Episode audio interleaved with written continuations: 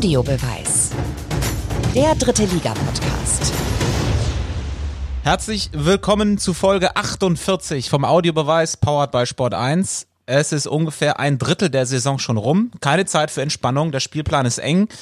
Heute am Montag das Montagsspiel vom 13. Spieltag, Meppen-Ingolstadt. Dienstag eine Nachholpartie, Ferl-Zwickau. Mittwoch zwei Nachholpartien, Rostock-Türkgücü und Halle gegen Haching. Donnerstag ist dann ausnahmsweise mal frei und Freitag dann schon der 14. Spieltag. Egal, um es mit Michael Wendler zu sagen, unser Kader ist breit genug und bereit genug. Thomas Wagner ist da, Markus Höhner, Yannick Barkic. Mein Name ist Tobi Schäfer. Hallo, liebe Kollegen. Hallo, lieber Tobi. Hi, Moin. Tobi. Moin, Männer. Alles frisch? Ja, die englische Woche schlaucht, aber ähm, wir hatten eine gute Sommervorbereitung, glaube ich. Läuft. Aber man merkt natürlich jetzt, wie die Kälte langsam von unten reinzieht. Boah, war das kalt gestern in Saarbrücken. Lecko, Fanny. Da habe ich ja auf dem Ü-Wagen immer so einen kleinen Vorteil. Obwohl, mittlerweile sind ja auch alle, alle Türen auf am Ü-Wagen. Und ich Oh. sitze genau in dieser Schleuse, wo, ähm, wo der Wind reinzieht. Du armer Janik. Da, da kann, kann ein bisschen, bisschen Ingwer-Fencheltee. Brauchst du noch ein bisschen? Ich saß gestern, in der Tat saß ich gestern mit äh, Borussia Mönchengladbach Stadiondecke auf dem Ü-Wagen. Also sowas. Ganz ehrlich. Aber- und damit ist die Frage auch be beantwortet, wer hier in dem äh, Quartett das größte Weichei ist. Unfassbar. Thomas, du warst doch heute Morgen nicht auf der Standardrunde joggen mit, äh, mit dem V. Doch, war ich. Doch, doch, aber ich war ohne ihn. Das Morgenritual ohne den V. Ich war heute Aber ich habe nur da. seinen Post gesehen bei Instagram, dass du gefehlt hast und ich dachte, du wärst gar nicht unterwegs gewesen. Nein, nein, ich habe das gepostet und er hat das repostet. Ich war am Decksteiner Weiher. Es war weiß gezuckert für das weiße Ballett nach diesem Wochenende. Ich möchte übrigens Markus gratulieren zu völlig verdienten drei Punkten nach einem starken Spiel. Total, das muss man wirklich mal feststellen. Also der erste FC Köln hat einen fantastischen Auftritt hingelegt. Man muss sich das nur mal überlegen. Der erste FC Köln hat genau zwei Ecken bekommen, hat genau zweimal nach diesen Ecken aufs Tor geschossen, ansonsten nicht stattgefunden. Also ich möchte jeden Köln-Fan, der nach diesem Sieg glückselig ist, aber mal ganz schnell wieder auf den Boden zurückholen. Das muss er erst mal schaffen. Jetzt haben wir, pass auf, jetzt haben wir also die Alternprobleme von Yannick Barkic und den FC besprochen. Dann kämen wir jetzt zum HSV. Nein. Beim HSV gibt's nichts Neues. Nur dieses Jahr fangen sie schon früher an zu schwächeln in der Saison. Dann äh, lass uns doch jetzt mal auf die dritte Liga zu sprechen kommen. Äh, bevor wir so ganz konkret über die Tabellenspitze reden, die Ingolstadt heute übernehmen kann übrigens, ja, mit einem Sieg in Meppen. Noch kurze Bezugnahme zu letzter Woche. Wir haben ja über Anthony Barilla vom 1. FC Saarbrücken gesprochen. Ihr erinnert euch. Mit dem kann man ja, so, so schöne Wortspiele äh, mit Nudeln machen. Und ich, und ich würde gerne für alle Kommentatoren unter euch, also für Markus, noch ein paar Gags nachreichen. Also so als kleine Adventsüberraschung, so hinter Türchen 1 vom Adventskalender, äh, oder wie man in Gladbach sagt, Ad Oscar Ventskalender, äh, würde ich, würde ich dir jetzt noch ein bisschen was für dein nächstes Saarbrückenspiel schenken. Ja, ich, ja, ich bin, ich bin bereit. Also Anthony Barilla, er spielt gerne Doppelpasta. Manchmal läuft er in die Abseitsverfalle. Und er hat einen guten Zug zum Tortellini. Ach geil, mit sowas kriegst du mich immer, Tobi. Steffi Graf gefällt das. Ich weiß noch nicht, was ich mache. Mein früherer Chef Uli Putowski hat mir mal gesagt, man macht keine Witze über Namen. Aber ich muss da noch mal in mich gehen. Ich glaube, äh, er nimmt das selber mit Humor und ich glaube, dann darf man es auch machen. Ich gucke die ganze Zeit auf den Spiegel äh, im Schlafzimmer von Yannick und äh, Das ist nicht das Schlafzimmer. versuche irgendwie so einen Blick zu erhaschen. Und erhoffst dir was? Ne, ne, so ein bisschen. Vielleicht, äh, vielleicht, dass der Gift, dass der Giftschrank hinten aufgeht mit den Latexverkleidungen oder so. Aber nochmal zu dem Nudelthema. Ich bin auch nur deswegen nochmal drauf gekommen, weil ähm, durch den Tod von Maradona habe ich den jetzt immer ständig in diesem äh, Trikot vom SC Neapel gesehen mit, der mit Buitoni drauf. Das, Buitoni. Buitoni. ne, das waren auch früher noch Marken, da wusstest du noch, was es ist. So Mars hatten die ja dann auch. Heute weißt du ja teilweise gar nicht mehr, was ist Ja. denn das für eine Firma, die da vorne drauf steht. Absolut. Mal ein kurzes Qu Zwischenquiz. Wisst ihr, was Victors ist auf dem Saarbrücker Trikot? Hotels, ein deutsches, eine deutsche Hotelkette, 16 Mal in Deutschland. Richtig. Hä- Hätte ich vorher aber auch nicht gewusst, Tobi. Wurde mir auch letztens erst gesagt. Markus, du wolltest mich was fragen? Nee, ich bin schon wieder erbleicht. Ich wollte eigentlich fragen, wie du von den Nudeln auf äh, Yannicks Schlafzimmer kommst. Naja, wie, denkst du, du bist, So. ja, an die, nu an die Nudel. Jetzt hat er's.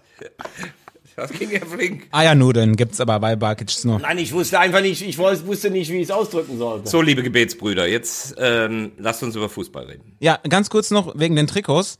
Da machen wir am En- Ende der Folge haben wir noch eine kleine Überraschung, aber das verrate ich jetzt nicht, weil dann wäre es ja keine Überraschung. Wann klären wir denn die Sache mit dem Sechsfachen? Das machen wir aber nächste Woche dann. Das oder? machen wir dann nächste Woche, da haben wir jetzt heute keine Zeit für. Ja. Okay, wir gucken auf die Tabellenspitze. Dynamo Dresden hat sich rangeschmeckt. Punktgleich mit Saarbrücken. Vier Spiele haben sie in Folge gewonnen. Zuletzt eben jetzt das 3 zu 0 ähm, in Duisburg. Markus, du hast sie ja gesehen. Äh, Wie stark schätzt du Dynamo jetzt aktuell ein? Wir haben das im Vorgespräch ähm, in, in der WhatsApp-Gruppe, ha- habe ich geschrieben, dass ich da wirklich mal ein paar Sätze zu dem Kader verlieren wollen würde. Ähm, wir haben immer über die Favoritenrolle gesprochen. Veggie hat zu Recht gesagt, das ist was anderes, wenn du als Absteiger in die dritte Liga kommst und dann auch das Spiel machen musst. Sie haben Anlaufschwierigkeiten gehabt und mit der Umstellung, das haben wir besprochen, auf ein 3-5-2 oder ein 3-4-1-2, ähm, haben sie besser in die Saison gefunden. Und jetzt habe ich sie, äh, und das finde ich ist immer eine Grundlage, um eine Truppe irgendwie zu beurteilen, in dieser Saison zum ersten Mal selber live gesehen, gestern. Ähm, und das ist echt eine, eine coole Truppe. Ähm, bei Broll muss ich sagen, habe ich gestern keine großen Erkenntnisse bekommen, weil wer keinen Ball aufs Tor bekommt, der kann sich auch nicht äh, auszeichnen. Äh, und das war tatsächlich so. Der hat äh, keinen Ball aufs Tor bekommen. Ähm, diese Dreierkette ist echt cool mit äh, Hartmann, Mai und äh, Knipping. Den habe ich auch in Regensburg vorher nicht so oft gesehen. Den fand ich gestern sehr gut. Und die drei stehen da echt wie eine Wand. Äh, abgesehen davon, dass sie dann natürlich bei Standardsituationen äh, auch noch eine Torgefahr mitbringen. Ähm, das Zentrum mit Will und Stark in einer Viererreihe. Der Stark, finde ich, ist ein, ein absoluter ähm, äh, mehr Gewinn in der dritten Liga, so einen Spieler ähm, mit, mit seiner Kampfstärke und äh, mit seiner fußballerischen Möglichkeit drin zu haben. Auf den Außen der Meier, den kannte ich nicht, von Mainz 05, äh, sehr dynamisch auf der linken Seite. Ähm, Königsdorfer, ja, der hat ja schon seine, seine Zeichen gesetzt im Laufe der Saison. Der war gestern nicht so herausragend, dafür war es aber Weihrauch, äh, ein super Junge. Und wenn du dann die zwei Spitzen noch vorne hast, einen Hosiner, der, der gut mitspielt, der einen gnadenlosen Abschluss hat äh, und da drumrum um den Erfahrenen einen da ferner, der gestern auch gezeigt hat äh, und auch schon davor in der Saison, welche Qualität er hat, da muss man wirklich sagen, die haben mich gestern äh, beeindruckt. Nachleger, Kade, Stefaniak äh, im Mittelfeld, äh, Ehlers und Becker hinten für die Innenverteidigung, vorne Sohm und Diawusi. Ähm, das ist ein tolles Komplettpaket. Frage ist nur, lag es gestern auch daran, dass der Gegner so schwach war? Also ich finde, man kann festhalten, ähm, dass der, das Dynamo sich im Endeffekt nur selbst schlagen kann, wenn sie in der Form so bleiben. Weil, also wenn du mal auf die Bank guckst, wen sie da alles nachgelegt haben mit Stefaniak, Sohm und so weiter, ein Vlachodimos, der war gestern noch nicht mal im Kader. Das ist ein Spieler, der normalerweise bei allen anderen Drittligisten wahrscheinlich in der Startelf stehen würde. Und wenn du so eine Qualität hast und jetzt auch so eine Stabilität hast hinten mit dieser Dreierkette, die können sich im Endeffekt aktuell nur selbst schlagen, wenn sie irgendwie, wenn es da interne Querelen gibt oder ähm, dieses Selbstbewusstsein in so eine Art ähm, arrogantes Selbstverständnis umschlägt.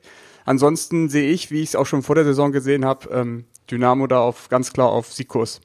Ich muss dazu sagen, Yannick, du warst ja gestern Leiter der Sendung auf dem Ü-Wagen in Duisburg. Ähm, Mit einer Decke von Borussia Mönchengladbach, weil es zu kalt war auf dem Übergang. genau, es hat so gezogen. Mein früherer Chef hätte gesagt, jetzt tu mir mal nicht leid. Aber hast du es auch so empfunden? Also hast ja gerade sozusagen auch schon gesagt, das war schon sehr stabil und überzeugend. Ja, was mich vor allem beeindruckt hat im Vergleich jetzt zu Saarbrücken, die ich letztens häufiger gesehen habe und die auch da oben stehen, die haben eine gewisse Ruhe und Abgeklärtheit, Dynamo Dresden. Saarbrücken spielt ja mehr diesen Hurra-Fußball, immer 100 Prozent, immer voll Power nach vorne und Dresden, ähm, die finden da so eine gewisse Balance zwischen Stabilität und dann in den, diesen entscheidenden Momenten Tempo reinzubringen äh, in die Aktion. Und vor allem Weihrauch, finde ich, ist da ein ganz wichtiger Spieler bei denen, der das Ganze ein bisschen kontrolliert im Zentrum und dann auch die Aktion einleitet. Also so ein Stück weit anders als Saarbrücken. Ist ja auch klar, dass der Weihrauch jetzt in der Adventszeit so richtig aufdreht, ne? Echt stark. Ich finde da aber auch, ähm, ich weiß nicht, äh, ob wir Dresden noch vertiefen wollen, weil gerade der ähm, Vergleich mit Saarbrücken gekommen ist. Ähm, das war gestern so ein bisschen ein Beleg, ich war ja beim Spiel Saarbrücken gegen Kaiserslautern, wie ein Spiel laufen kann und wo du dann am Ende vielleicht äh, unterschreibst und sagst, naja, letztlich war es irgendwie sogar kein unverdientes Unentschieden. Auch wenn du den Eindruck hast, in den ersten 20 Minuten, dass Saarbrücken Lautern eigentlich wegbläst. Äh, die hatten also äh, eine Chance, eine Riesenchance durch Jennecke, dann hatten sie so eine Vierfachchance, wo eigentlich einer von drin sein muss. Und dann machst du das Tor nicht, weil du gerade auch für diesen Hurra-Fußball ansprichst, Yannick. Und dann merkst du so, wie Lautern sich dann doch in dieses Spiel reinarbeitet und wie sukzessive Saarbrücken Selbstbewusstsein dann so ein bisschen abnimmt. Und dann war es irgendwann eigentlich sogar, als Redondo das Tor gemacht hat, ein Spiel, wo du sagst, okay, Lautern gewinnt das jetzt hier, dann diese rote Karte Spajic, ähm, dann machen sie den Ausgleich, der natürlich letztlich vom Chancenverhältnis hoch verdient war. Aber dieses Ding, du kommst gut in ein Spiel rein, spielst die andere Mannschaft an der Wand. Das hat für 90 Minuten nicht unbedingt was zu sagen, wenn du dann halt nicht diese Überlegenheit in Tore ummünzt. Ja, ich weiß, was du meinst. Also Saarbrücken braucht im Endeffekt irgendwie ein frühes Tor. Das äh, hilft ihnen enorm. Und aber bei Dresden ist es halt ganz anders. Ne? Die haben halt die Geduld und äh, warten dann eben 20, 30 Minuten ab und ähm, schlagen dann aber auch mit der ersten Chance direkt zu. Vor allem hast du ja vorne mit Hosin dann auch diesen, diesen Stürmer, der einfach wirklich nicht viele Chancen braucht. Und Yannick, deine, deine Bewertung, äh, die du gerade abgegeben hast, mit dieser Ruhe, die die ausstrahlen, tolle Einschätzung von dir, absolut. Vielen Dank, das nehme ich so mit von einem erfahrenen Mann wie du. Das scheint zu wirken, wenn man sich so warme Gedanken macht auf dem Ü-Wagen mit einer Decke von Borussia Mönchengladbach im Durchzug. Ja, hast du da mal gesessen, Veggie? Du, du stehst ja läppsch draußen in, in, der, in der Kälte, könnte man jetzt sagen. Hast du mal im Durchzug im Ü-Wagen gesessen? Mit nur einer Decke? Ich, bewund ich bewundere Yannick, unseren härtesten, wie der da durchkommt durch den ganzen Winter. Wahnsinn. Also für euch ja. jetzt Dresden dann doch da, wo wir sie alle vor der Saison oder viele vor der Saison getippt haben. Ähm, ist es tatsächlich dann auch deswegen jetzt erst so nach einem Drittel der Saison, weil man auch als Absteiger dann vielleicht ein bisschen Zeit braucht, um sich an die dritte Liga neu zu gewöhnen, weil der Unterschied ja dann doch auch da ist zur zweiten Liga? Also ich habe das ja, ich habe das ja immer, äh, Markus hat das gerade nochmal aufgegriffen gesagt, dass es was anderes ist, ein Spiel zu machen, als sich gegen den Abstieg zu wehren. Daher die Probleme von Dresden in den ersten sieben, acht Spielen, aber du musst natürlich jetzt festhalten, wenn du dann so überzeugend da rauskommst aus einer schwierigen Phase, da hatten sie natürlich auch sicherlich ein bisschen das Glück, dass sich vorne keine zwei, drei Mannschaften absetzen, wo dann noch das ganze Umfeld nervös wird. Sie hatten ja, glaube ich, irgendwann mal vier Siege, drei Niederlagen oder sowas oder drei Siege, drei Niederlagen und waren immer noch in Schlagdistanz zu oben. Jetzt wirkt das wirklich, äh, da möchte ich Janik unterstützen, abgeklärt. Jetzt bist du schon oben, also punktgleich mit, mit, mit Saarbrücken. Also da sieht jetzt vieles äh, nach einem Aufsteiger Dresden aus, muss ich sagen. Also ich widerspreche dir bekanntlich von Herzen gerne, aber du hast recht, du hast es immer so gesagt. Und ich finde eine Statistik, die muss ich noch reinbringen, äh, ziemlich beeindruckend. Die hat wieder der Chefstatistiker von Dynamo, Ronny Günther, ich glaube, du kennst ihn auch. Tobi hat er herausgefunden. Ja, ist das der, der neulich mal herausgefunden hat, dass es das 2500. Pflichtspiel von Dynamo war in Saarbrücken? Genau, der ist das. Ähm, der hat herausgefunden, dass ähm, Marco Hartmann, der spielt ja schon seit 2013 für Dynamo und äh, Spiele mit Marco Hartmann, da punktet Dynamo im Schnitt mit 0,6 Punkten mehr als ohne ihn. Und das ist über so einen langen Zeitraum ja schon sehr beeindruckend und es passt auch gerade ja. aktuell in die Situation mit ihm in der Dreierkette. Vier Siege Dynamo in vier Spielen. Und sechs mal zu null, ne? Wenn ich es richtig auf dem Zettel habe. Ja. Genau. Ja, das hat natürlich auch eine Aussage. Willst du den nicht zum Concierge machen in deinem Recherchekeller? ich würde. das ist stark. Gibt's kul kulinarisch eigentlich noch was zu berichten? Ich finde ja. Seitdem Yannick ja die Quiche eingeführt hat, ist das ja ein großes Thema bei uns. Ich habe im Leben noch nie mit einem Kollegen irgendwie das Essen geteilt oder mein Tellerchen geteilt ähm, auf irgendwelchen Dienstreisen. Seit Yannick mit der Quiche gekommen ist, ist das ja ein Dauerthema. Ich glaube, bei euch, Veggie, war es auch sehr intensiv. Ich bin mit einem, ja sozusagen, mit einem Frühstücksbuffet vom Kollegen Pfau versorgt worden mit einem schönen warmen Kaffee. Der kam mit der Thermoskanne an, hat Croissants gebracht. Also auf diesem Weg der öffentliche Dank an den Kollegen Fuckert. Da hat sich einer perfekt vorbereitet auf diesen Magenta Brunch gestern. Ja, genau. Aber ich muss auch sagen, ähm, da hat wirklich Kultur Einzug gehalten, äh, dank Yannick Barkic. Also normalerweise hätte mein Sonntag gestern so ausgesehen. Äh, Viertel vor acht Wecker, halbe Stunde laufen, frühstücken, Viertel nach neun, halb zehn ins Auto, in zwei Stunden ins Saarland geballert, bis Viertel nach vier gearbeitet, halb sechs, äh, Viertel nach sechs wäre ich wieder da gewesen zu Hause. Gestern hat sich die Reisegruppe ähm, Froberg, Straßburger, Wagner überlegt, okay, es ist erster Advent, wir fahren zusammen und machen ein kleines Happening daraus. Das heißt, ähm, 7.31 Uhr in die Bahn eingestiegen. Dann hatte ich am Hinwe Hinweg, bekam ich vom Kollegen Straßburger ein Brötchen. Ich hatte selber noch eins dabei. Dann hatte ich irgendwann schon so Hunger in Lautern am Weg dahin, dass mir dann äh, der Kollege Froberg eine exzellente Quiche nach dem Rezept von Yannick Barkic äh, gereicht hat. Also das heißt, ich hatte schon um Viertel vor elf zum Mittag gegessen. Dann zu Fuß zum Stadion. Es war wirklich kalt. Da gab's die Liona Pan, denn der Technikkollege Volker, gebürtiger Saarländer, hatte dann noch den Adventskranz, den saarländischen Adventskranz mit einem Bier, einer Leona und vier Maggi-Kerzen hatte der uns äh, vorbereitet. Und als wir dann zurückgefahren sind, ich habe dann auf die Kollegen gewartet, hatte der uns noch ein Lunchpaket zusammen gemacht. Also es gab eine Leona, es gab Brötchen und der hatte Glühwein gemacht, den besten Glühwein, den ich jemals getrunken habe. Der hat den nämlich warm werden lassen mit einem Hauch von Whisky und es gab noch Rum zum Nachkippen. Wir waren in Mannheim schon gut angeschossen. Es gab nämlich noch Bier dazu. Und äh, ich, als ich gestern um halb zehn zu Hause war, hatte ich, hatte ich gut gegessen und gut, gut trunken.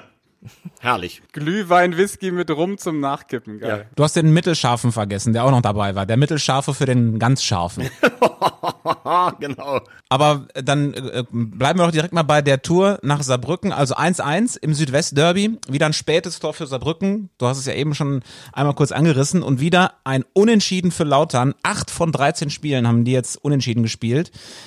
Kann man sich so, ich meine, du hast die Mannschaft ja dann auch nochmal gesehen, kann man sich so da unten rausarbeiten? Sagen wir mal, wenn sie gestern gewonnen hätten, hätten sie 16 Zähler gehabt. Ähm, bei, bei Lautern warten wir immer so ein bisschen drauf, dass der Knopf mal aufgeht, ne? Und dass die vielleicht wirklich mal vier, fünf Spiele am Stück gewinnen, um nochmal oben ranzuschmecken. Aber ich muss sagen, wenn ich jetzt auch den Kader insgesamt sehe, es fehlt halt schon an Tempo bei Lautern. Das ist sehr auffällig. Es ist eine körperlich robuste Mannschaft, die sich da noch ähm, wehren kann. Aber die, äh, Saarbrücken hatte unfassbare Schnelligkeitsvorteile gestern, äh, was mich gefreut hat für den jungen Mann. Es gab ja Rot für Spike und dann kam äh, Raab rein, der ähm, Nachwuchskeeper. Also das ist ja nun wirklich eine, eine relativ schwierige Situation. Du kommst rein, sitzt total zugefroren auf dieser Bank und musst direkt bei einem Freistoß rein. Er hat den Freistoß gehalten, hat zwei Minuten später eine unfassbare unfassbare Parade nachgelegt. Matteo Raab ist übrigens jemand, der aus Eisbachtal kommt, da wo ich früher noch spielen durfte, im Westerwald, Sportfreunde Eisbachtal, da wo ähm, Roman Weidenfeller herkommt, der Panther vom Eisbachtal, der hat ja auch in Lautern äh, seine ersten Sporen verdient. Äh, einer wieder aus der Lautern ähm, Torwartschule, von Gary Ehrmann wahrscheinlich noch den Grundstein gelegt.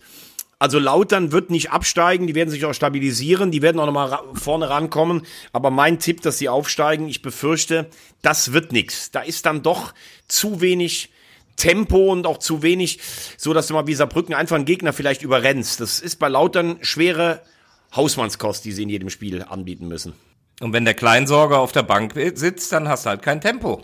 Muss man ganz klar sagen. Und der Matteo Raab wird sich ähm, heute am, am Tag nach seinem Debüt auch fragen, was war da denn los? Ach Gott. Jetzt habe ich es verstanden. Also, was mir aufgefallen ist noch beim FCK, ich habe das Spiel gestern natürlich nicht gesehen, nur die Zusammenfassung, aber mich hat es schon gewundert, ähm, wie man sich ähm, so herspielen lassen kann in den ersten Minuten von Saarbrücken in so einem Derby. Das muss schon sehr besorgniserregend gewesen sein als FCK-Fan. Ähm, Acht Remis ist natürlich eine krasse Zahl. Ich habe mal nachgeschaut und ich glaube, es gab mehrere Mannschaften, die 18 Mal in einer Saison Remis gespielt haben, aber die standen gefühlt auch alle unten im Keller. Für mich ist eigentlich seit gestern klar, dass der FCK mit oben überhaupt nichts mehr zu tun haben wird und es wird schwer sein, in Zukunft ähm, die Motivation so ein bisschen aufrechtzuerhalten am Betzenberg, weil ich glaube nicht, dass Leute wie Pourier, Redondo und Dritter, die jetzt funktionieren in der Offensive, dass die da hingekommen sind, um, um Platz 10 oder 11 mitzuspielen. Na gut, aber du hast jetzt Duisburg zu Hause. Wenn du die äh, in der momentanen Phase schlägst, dann, dann hast du 17 Punkte, dann bist du auch schon siebenmal hintereinander ungeschlagen. Du kannst die auch über Unentschieden, wenn du zwischendurch mal einen Sieg einstreust, kannst du dir natürlich auch ein Zutrauen holen, dass du das Spiel nicht verlierst. Also, dass Lauter nochmal unter die ersten 5, 6 kommt, das halte ich nicht für unmöglich. Für oben wird schwierig, weil ich finde, dass Dresden und Ingolstadt schon eine gewisse Stabilität auch ausstrahlen. Ähm, Und da ist der Abstand halt auch schon ein bisschen weg. Aber was man ja auch nicht vergessen darf, Lautern hat natürlich schon auch echt Personalprobleme. Also wenn Heino plötzlich rechter Verteidiger spielen muss, der eigentlich so ein bisschen als Videoanalyst und Standby-Profi noch dabei ist, äh, das sagt natürlich auch schon einiges ähm, aus über Verletzungspech und äh, dass der Kader auch so ein bisschen auf Kante genäht ist einfach.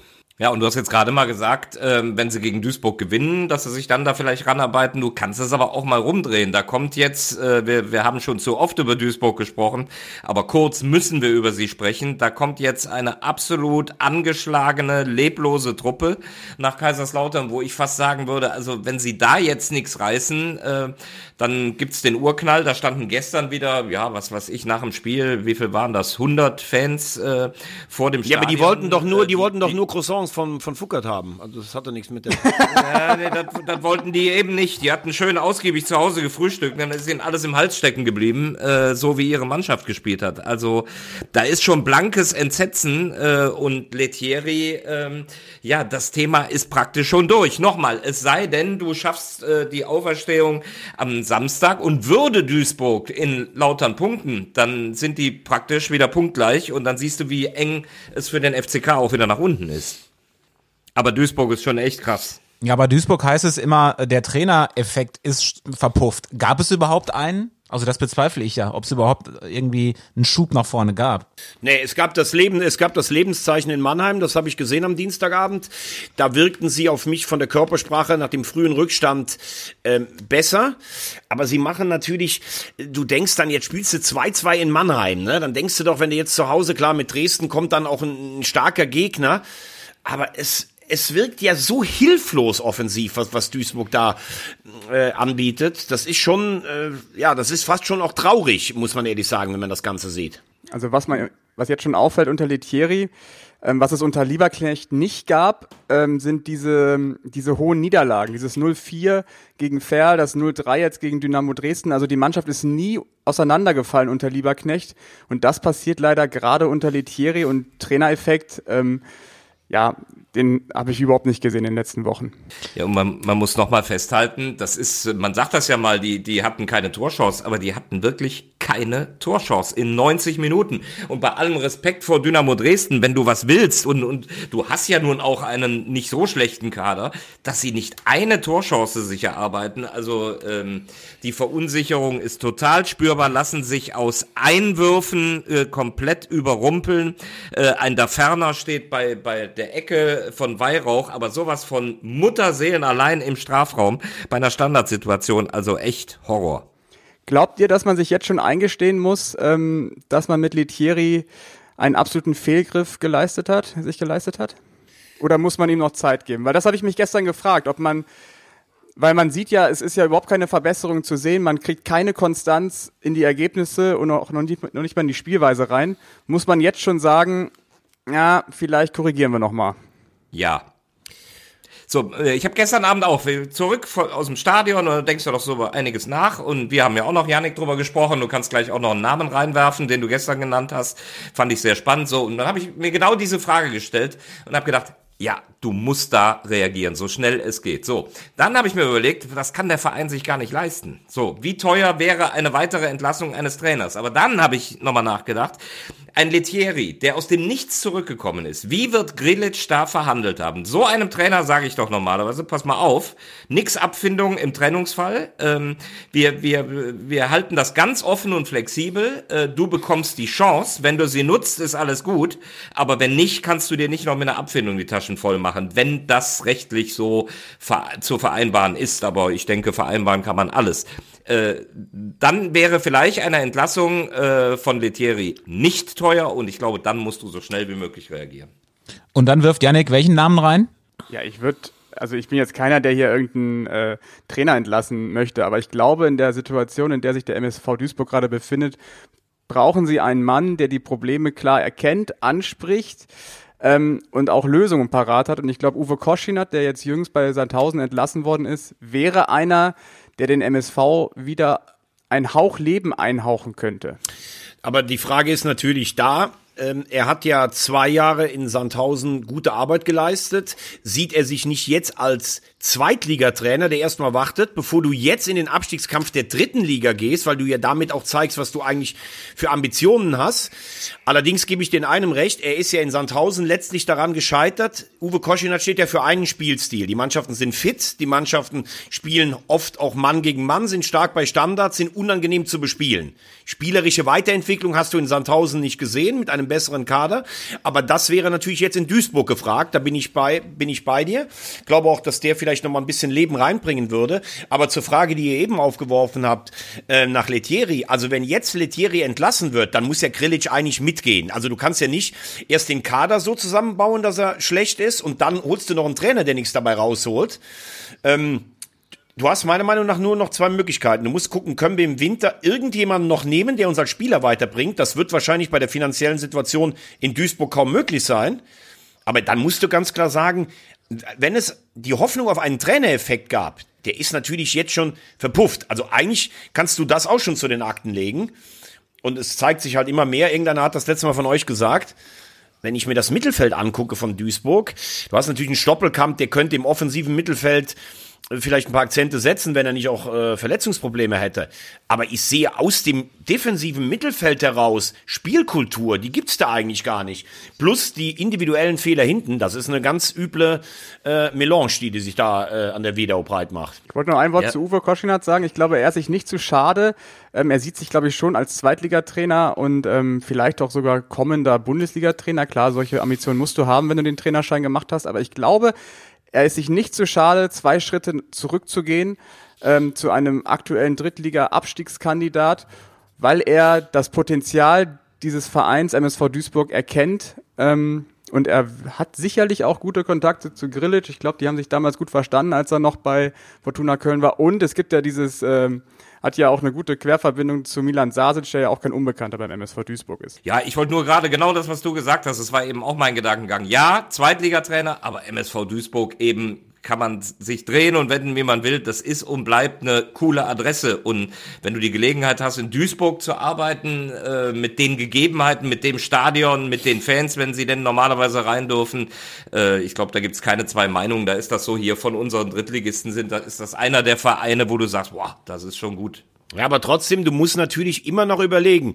Du trittst aus, du wirst in der zweiten Liga rausgeworfen. Du gehst zu einem Drittligisten, wo die Gefahr besteht, dass du absteigst. Dann bist du nämlich nicht mehr der, der in Sandhausen zwei Jahre gute Arbeit geleistet hat. Dann bist du der Abstiegstrainer des MSV Duisburg. Also das halte ich schon für ein großes Risiko, muss ich ehrlich sagen.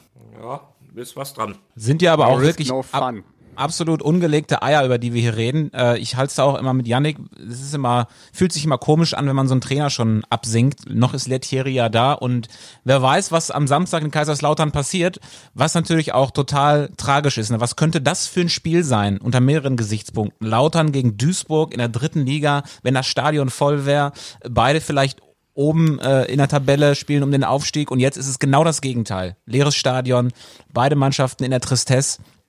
Ähm, das ist schon bitter. Aber da müssen wir durch. Ich vor allem, weil ich es kommentieren darf. aber, aber das ganz ehrlich, da sage ich auf der einen Seite, der vielleicht größte Club der dritten Liga, der vierfache deutsche Meister, der erste FC Kaiserslautern, gegen eine ganz große Traditionsmarke aus dem Ruhrgebiet, auch ein bisschen im absteigenden Ast. Und dazu einer der größten Kommentatoren, die dieses Land jemals hervorgebracht hat. Auch vielleicht im Herbst seiner Karriere. Das passt doch irgendwie, oder? Wer kommentiert denn? Rudi Michel?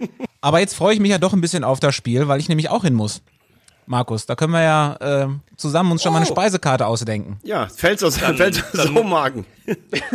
dann kannst du dich bitte der Reisegruppe äh, Froberg-Höhner anschließen, weil wir haben schon Züge gebucht. Uns ist irgendwie entgangen, dass du auch dabei bist. Das ist aber schön. Ja, manche würden es Mobbing nennen, aber äh, ich, ich guck nachher mal.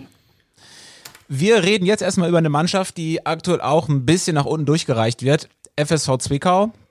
Ähm, die standen bis Ende Oktober eigentlich ganz gut da, äh, haben unter anderem Dresden geschlagen, haben jetzt aber auch schon sechsmal nicht mehr gewonnen. Zwischendurch gibt's ja immer mal wieder einen Punkt, so gegen Mannheim und gegen Köln, das ist ja auch nicht ohne. Jetzt gegen Magdeburg verloren es kristallisiert sich raus, dass es doch eine ganz schwere Saison wird, was ja auch eigentlich nicht wirklich überrascht, denn ähm, das war vor der Saison eigentlich klar, dass man sich auf Abstiegskampf einstellen muss. Wir haben uns eine mega gute Expertise besorgt und zwar von einem Magenta-Sport-Kollegen von uns. Lenny Leonard ist Kommentator und kennt sich richtig gut aus mit den äh, Teams im Osten. Er ist sehr nah dran und er hat uns per Sprachnachricht mal eine Wasserstandsmeldung für Zwickau zugeschickt. In Zwickau hat sich wieder mal der Running Gag breit gemacht und damit ein herzliches Hello in die Audiobeweisrunde. Der FSV hat einen erprobten Krisenstab, denn bisher hatte man in jeder Drittligasaison irgendwann mal das Gefühl, oh, am Ende geht's wieder zurück in die Regionalliga. Also man merkt, die Krise ist wie eine Dauerwelle. Die kommt irgendwann wieder und jetzt scheint es aber ernst zu sein, denn auch die Bildzeitung hat ja von einem Endspiel geschrieben für Joe Enox gegen den SC Verl und die Gründe dafür liegen zum einen ganz simpel in der Corona-Pause. Denn nach den Spielabsagen gegen Türkgücü und Ferl präsentierte der FSV ein völlig anderes Gesicht. Man spielte nicht mehr so erfrischend wie zuvor. Und zum anderen ist es dieses starre Spielsystem. Da hat man nicht viel verändert im Vergleich zur Vorsaison. Noch immer wird der lange hohe Ball auf Ronny König gewählt und man hofft auf die zweiten Bälle. Ronny König ist mittlerweile der älteste Feldspieler im deutschen Profifußball mit 37. Man hat keinen Plan B. Das sind keine rosigen Aussichten für den Rest der Saison. Ja, und jetzt eben die Frage, wie eng wird's für Trainer Joe Ennox, den wir alle lieben, aber es soll jetzt eben ein Endspiel für ihn werden gegen Ferl, das Nachholspiel. Und so sieht's Lenny Leonard.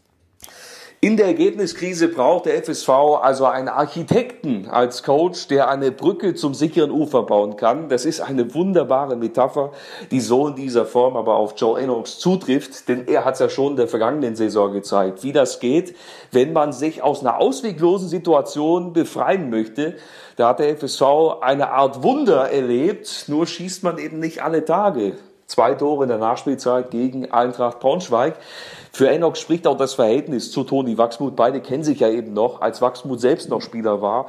Nur steht der FSV jetzt vor einem Dilemma. Man hat aus meiner Sicht den besten Drittligakader der Vereinsgeschichte. Aber man kann es sich einerseits nicht leisten, einen Ersatz zu verpflichten für Ronny König im Winter. Man muss hoffen, dass das den Wilms explodiert. Und zum anderen kann man es sich eigentlich auch nicht leisten, Joe Enox zu beurlauben, denn so viel Geld hat man auch wieder nicht. Der FSV steckt in einer ungewissen Situation, ob mit oder ohne Enox. Der FSV muss sich steigern und eine Langzeitstrategie entwickeln, wie man auch ohne Ronny König erfolgreich Fußball spielen kann.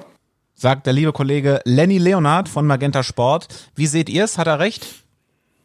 Also ich habe am zweiten Spieltag, glaube ich, mit Yannick zusammen haben wir den FSV Zwickau in Duisburg gesehen. Da wussten wir noch nicht, wie schlecht Duisburg ist.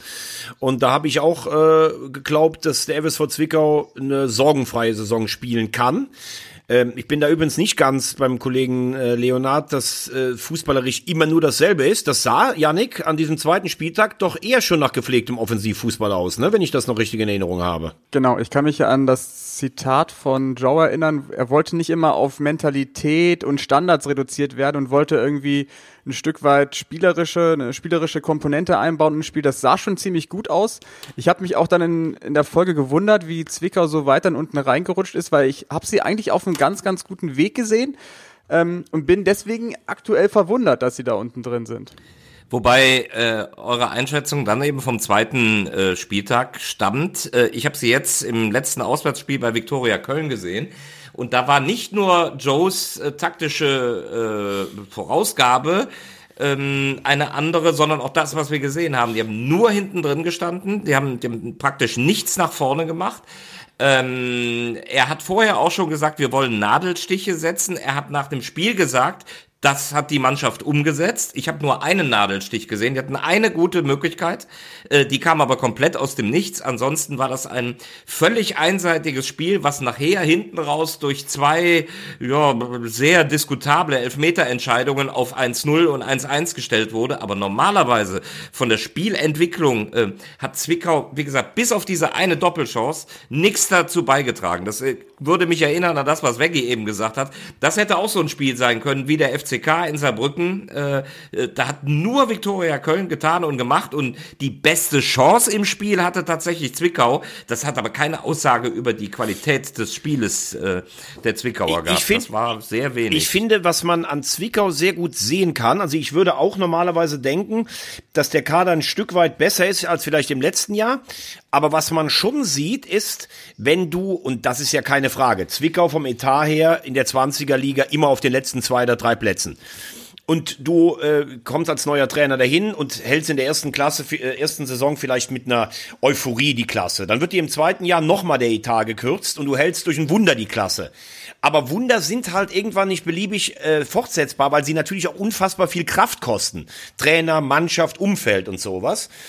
Und ähm, ja, ich weiß es nicht, wie lange du als Trainer einen Job machen kannst, wenn du wie in Zwickau eigentlich immer mit widrigen Verhältnissen startest. Und jetzt hat das ja Lenny auch noch gesagt, durch Corona, sie waren da eigentlich in einem ganz guten Lauf. Das ist halt auch bitter in dieser Saison, dass der oft halt auch unterbrochen wird. Ähm, schwierige Situation, weil auch einfach zu sagen, wir machen jetzt mal ein ganz neues Spielsystem. Also ich glaube auch Joe hat erkannt, du musst nach vorne ein bisschen mehr machen, aber das ist ja auch nicht ganz so einfach. Es ist ja nicht so, dass Zwickau jetzt groß einkaufen konnte. Und wir haben gerade eben über Sandhausen und Koschinat gesprochen. Da ist sicher ein bisschen mehr Geld im Vergleich zu da. Das hat Koschinat auch nicht hinbekommen. Das ist nicht so einfach zu sagen. Wir haben zweimal als Wunder die Klasse gehalten, jetzt müssen wir mal besser Fußball spielen. Das hat auch Joe Ennox, glaube ich, am äh, Wochenende angesprochen, dass es extrem schwer ist, also immer wieder aufzustehen, auch vom Kopf her, mental für die Mannschaft, dass man immer wieder sagt, ey, jetzt müssen wir schon wieder hier uns irgendwie rauskämpfen aus dem Abstiegskampf. Das, das kann mal funktionieren über ein, zwei, drei Jahre, aber das jedes Jahr, das wird halt echt immer schwieriger für Zwickau. Und was auffällt, ähm, das war Thema am Anfang der Saison, ähm, Elias Huth, äh, den sie ja abgeben mussten an den ersten FC Kaiserslautern, weil er nur ausgeliehen war, den kriegen sie aktuell nicht ersetzt. Man hat immer gesagt, ähm, wir versuchen das in der Breite mit der Mannschaft, aber ähm, eben wurde es schon ein Name gefallen, Dustin Wilms. Ähm, der galt ja so als heimlicher Nachfolger, aber der zündet aktuell auch noch nicht und das muss Joe Ennox irgendwie in den Griff bekommen jetzt. Eine beeindruckende Zahl noch zu Zwickau, es ist, war mir gar nicht so bewusst, dass die ähm, ja seit 2016 in der dritten Liga spielen, das war klar, aber dass die seitdem ähm, nicht einmal aus, aus einer, wegen einer sportlichen Krise den Trainer gewechselt haben, das wusste ich jetzt gar nicht. Wisst ihr eigentlich, wer die Rückennummer 10 bei Zwickau hat? Ist das nicht der, ist das nicht der sechsmalige Nationalspieler? Ja. Hat er einen Rottweiler? ja, jetzt vor allem das Spiel in Ferl und dann ähm, geht's zu Bayern 2, also gegen äh, eine Mannschaft, die auch unten drin steht. Da musste er natürlich dann auch gewinnen. Aber Endspiel heißt doch nicht gleichzeitig, dass ähm, bei einer Niederlage das Enox gehen muss, oder? Ich glaube, das war doch eher so ein Wachrüttler für die Mannschaft. Wenn jetzt äh, Zwickau in Ferl blöd 0 zu 1 verliert, obwohl sie eine kämpferisch gute Leistung liefern, ähm, ist das doch nicht gleichbedeutend mit der Entlassung, oder wie seht ihr das? Naja, wenn die Bildzeitung so textet, äh, ist das aber schon der Druck, der aufgebaut wird. So hat Lenny ja eben auch interpretiert. Äh, medial wird dieser Druck da gerade aufgebaut. Dass äh, dem Joe das keiner wünscht, steht ja außer Frage. Also wenn du beide, wenn du beide Spiele verlierst, glaube ich, müssen wir jetzt hier nicht prophetisch begabt sein, um zu sagen, dann wird's tatsächlich eng. Aber es geht, glaube ich, prinzipiell erstmal um die Einstellung der Mannschaft. Ich glaube, das ist ein groß, großer Wachrüttler von Wachsmut an die Mannschaft. Ich, aber ich habe das Gefühl, es ist nicht so, dass Zwickau nicht Zwickau ist im Moment. Äh, äh, sie haben halt auch, sie verlieren Spiele auch unglücklich. Ne? Und dann ist natürlich immer die Frage, wenn du das, was du als ureigene Tugend hast, in das Spiel rein äh, und das Spiel dann nicht gewinnst, dann ist halt die Frage, ja, hat der Kader genug Qualität? Weiß ich nicht. Aber irgendwann bist du wahrscheinlich dann auch beim, beim Trainer leider, der über zwei Jahre einen hervorragenden, einen herausragenden Job in Zwickau macht. Also ich würde mir wünschen, dass er den Kredit hat. Weil ich meine, sie stehen übrigens über, noch überm Strich, ne? Und äh, das will ich nochmal ergänzen, nachdem ich gerade so die Spielweise beschrieben habe in Köln. Ähm, aber diese, diese Defensivarbeit, äh, das haben sie definitiv mit ganz viel Leidenschaft und äh, kampfbetont gemacht. Also die sind in Köln auf jeden Fall durchaus überhaupt nicht leblos aufgetreten. Das kann man in keiner Form sagen. Fair gegen Zwickau am Dienstag ab 18.45 Uhr bei Magenta Sport mit dem Kollegen Holger Ui. Speckhahn. Oh. Und dir? Nein. Wie, wie, wie sauer er ist, wie beleidigt fast. Wie kann man mich nicht dahin schicken mit meiner schönen Gladbachdecke an die Poststraße nach Ferl? Ist ja unverschämt. Ich bin eher froh, weil Tim Froberg ist da, da dadurch wird es inhaltlich äh, perfekt. Du brauchst nicht zu kokettieren. Du bist für viele LDS in diesem Sender ein absolutes Vorbild. Aber wenn jetzt andere auch schon anfangen, eine Kisch zu machen, dann ähm, bietet Magenta Sport bald ein neues Fernsehformat an, ne? Grill den Barkic oder irgendwie sowas. Aber ich fand das Format Pfauentausch hat mir auch gut gefallen mit Cedric und, und, und Fuki. So, dann habt ihr jetzt die Wahl. Machen wir erst das Quiz oder machen wir erst noch eine kleine Überraschung? Also Yannick weiß ja, was es für eine Überraschung ist, deswegen darf Yannick nicht mit abstimmen. Überraschung. Wir haben ja letzte Woche schon über die Trikots in der dritten Liga gesprochen. Wer hat eigentlich das schönste Trikot? Und wir wollen das jetzt bei Instagram austragen. Wir äh, veranstalten quasi den Audiobeweis Trikotpokal und werden bei Instagram eine ja, K.O.-Runde veranstalten, immer zwei gegeneinander. Und ihr bei Instagram müsst abstimmen. Und dann haben wir irgendwann halt den äh, offiziellen Drittliga-Trikotmeister oder Pokalsieger. Aber wie läuft denn das, wenn ich, wenn ich, wenn, Idee. wenn ich von 20 auf 10 gehe, da komme ich auf 5. Wie ist denn das nachher dann am Schluss? Gibt's dann Freilos? Ja, wir bauen da noch so eine Zwischen Zwischenrunden-Gruppenphase ein Okay. und äh, das irgendwie kriegen wir das schon hin. So weit haben wir auch noch nicht gedacht.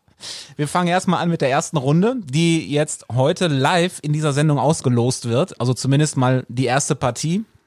Äh, wir gehen damit nicht ins Deutsche Fußballmuseum, sonst würden sie nämlich Markus Höhner gleich da behalten. Das ist, das ist natürlich erstens eine Unverschämtheit, aber zweitens bin ich am Mittwochabend wirklich da beim Fan-Talk bei Sport 1. Also, Yannick hat 20 Zettelchen vorbereitet mit den Drittligisten und wird jetzt, ähm, machst du das so aus der Hand oder hast du nicht eine schöne Müslischale oder so, wo du das Nee, ich reinwerfen mach's so kannst? aus der Hand, die sind durchgemischt und äh, die erste Partie lose ich jetzt. Ich Okay, halte sie euch in also. die Kamera. Ja. Oh, Spitzenreiter, Saarbrücke. Oh, Erste FC Saarbrücken gegen. Boah, Dynamo Dresden. Uh, Direkt das ist mal ein. Knaller los. Das ist mal ein Knaller los. Alle anderen Partien äh, losen wir hinter den Kulissen aus und ähm, wie gesagt, die, der Trikotpokal wird bei Instagram ausgetragen. Ähm, klickt doch da gerne mal vorbei und macht mit. Zählt das Heimtrikot oder das Auswärtstrikot? Na, du, du fragst ja Sachen. Ja, wir können es ja definieren. Naja, ich würde schon das Haupttrikot, also das Heimtrikot der jeweiligen Mannschaft dann nehmen. Ja, würde ich auch sagen. Also wir posten dann auch immer noch das Bild dazu, damit man das Trikot vor Augen hat und dann stimmt gerne ab und ähm, über den Modus machen wir uns dann später noch Gedanken, wie wir von 20 dann runterkommen auf, auf, den, auf den Pokalsieger. Das schönste Heimtrikot. Wir könnten uns ja aufheben, dass wir das Auswärtstrikot dann auch noch machen, weil die sind ja teilweise echt äh, sehr unterschiedlich, ne? Wenn, wenn du zum Beispiel mal Wiesbaden nimmst, nur mal zur Diskrepanz, äh, das Heimtrikot und dieses neongelbe Auswärtstrikot, das sind ja Welten, ne? Warum werde ich das Gefühl nicht los, dass du äh, auch noch irgendwann zum schönsten Karnevalstrikot kommen willst? Bestimmt nicht. Damit sind wir beim Höhepunkt einer jeden Folge, beim großen Audiobeweis Kultquiz. Äh, Zwischenstand, wer führt? Ich glaube, Markus führt mittlerweile, ist das richtig? Markus drei Punkte. Markus führt. Ich zwei plus Häkchen. Und Yannick zwei ohne Häkchen. Heute wird wieder ein Spieler gesucht. Oh, Markus gewinnt wieder. Geht los. Also, wir spielen. alte Regel, man muss Stopp sagen, ne? Ja, ja, Regeln äh, wie gehabt. Man muss Stopp sagen, hat nur eine Lösungsmöglichkeit. Wenn die falsch ist, ist man raus und die anderen dürfen weiterraten. Wir spielen Wer bin ich? Und es gibt Hinweise auf einen aktuellen Drittligaspieler. Ich habe am Nikolaustag Geburtstag, also kommenden Sonntag. Ich habe in dieser Saison zwölf Spiele gemacht. Ein paar meiner Ex-Trainer sind Peter Bosch, Hans Meyer und Michael Wiesinger.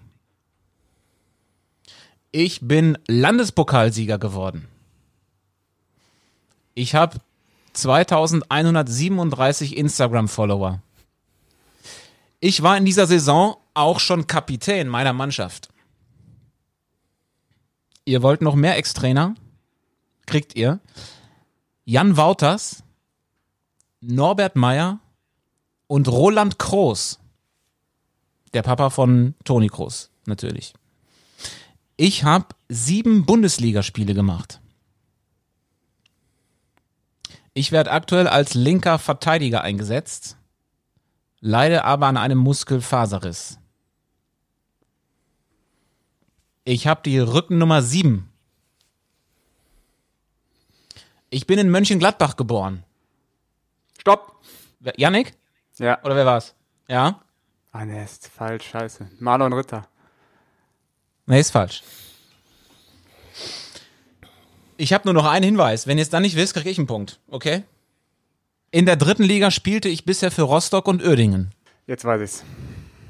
Zehn, neun, acht, sieben. Ich sehe in Sechs. fragende Gesichter. Stopp. Oh, Höhner. Ja? Ähm, linker Verteidiger. Uerdingen, ähm, Christian Dorda. Und das ist korrekt. Oder hast du jetzt die Rückennummern von Uerdingen schnell gegoogelt? Nee. Nee, aber die Rücken, ist das wäre bei, bei Hansa hier der, der Sohn vom Neidhardt gewesen, der glaube ich auch die sieben hat, oder?